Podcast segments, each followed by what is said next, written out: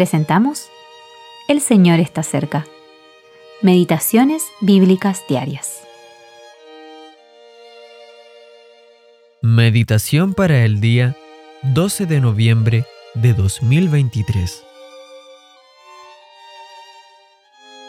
La persona que comiere la carne del sacrificio de paz, el cual es de Jehová, estando inmunda, aquella persona será cortada de entre su pueblo. Levítico capítulo 7, versículo 20. El sacrificio de paz. Segunda parte. El israelita que se había contaminado no debía comer del sacrificio de paz. Si hubiera comido de ella antes de que su impureza fuera juzgada y borrada según las enseñanzas de las Escrituras, entonces habría caído bajo el más severo juicio de Dios.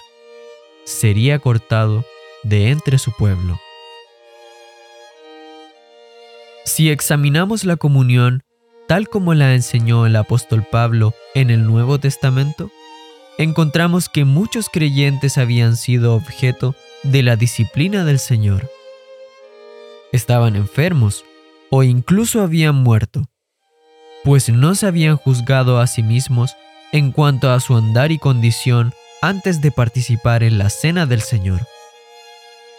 Por eso leemos, por lo cual hay muchos enfermos y debilitados entre vosotros, y muchos duermen. Primera a los Corintios, capítulo 11, versículo 30. ¿Cómo es posible tener comunión con el Padre y con su Hijo Jesucristo y unos con otros mientras caminamos descuidadamente y sin juzgarnos delante de Dios? Un israelita no tenía que examinarse a sí mismo para saber si era o no israelita, ya que lo era de nacimiento. De igual forma, no se trata de comprobar si somos hijos de Dios, ya que eso quedó solucionado cuando nacimos de nuevo.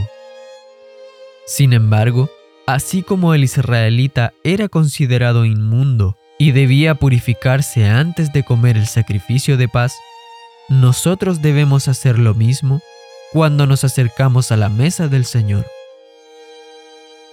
Qué precioso saber que hemos sido perfeccionados para siempre por la ofrenda de Cristo, y que si pecamos ya no se trata de un asunto de condenación eterna, sino de comunión.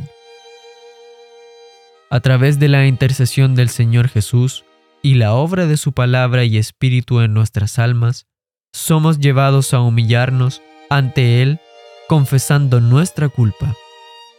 Entonces, siendo lavados por su palabra, nuestra comunión está restaurada con aquel que es el santo y verdadero.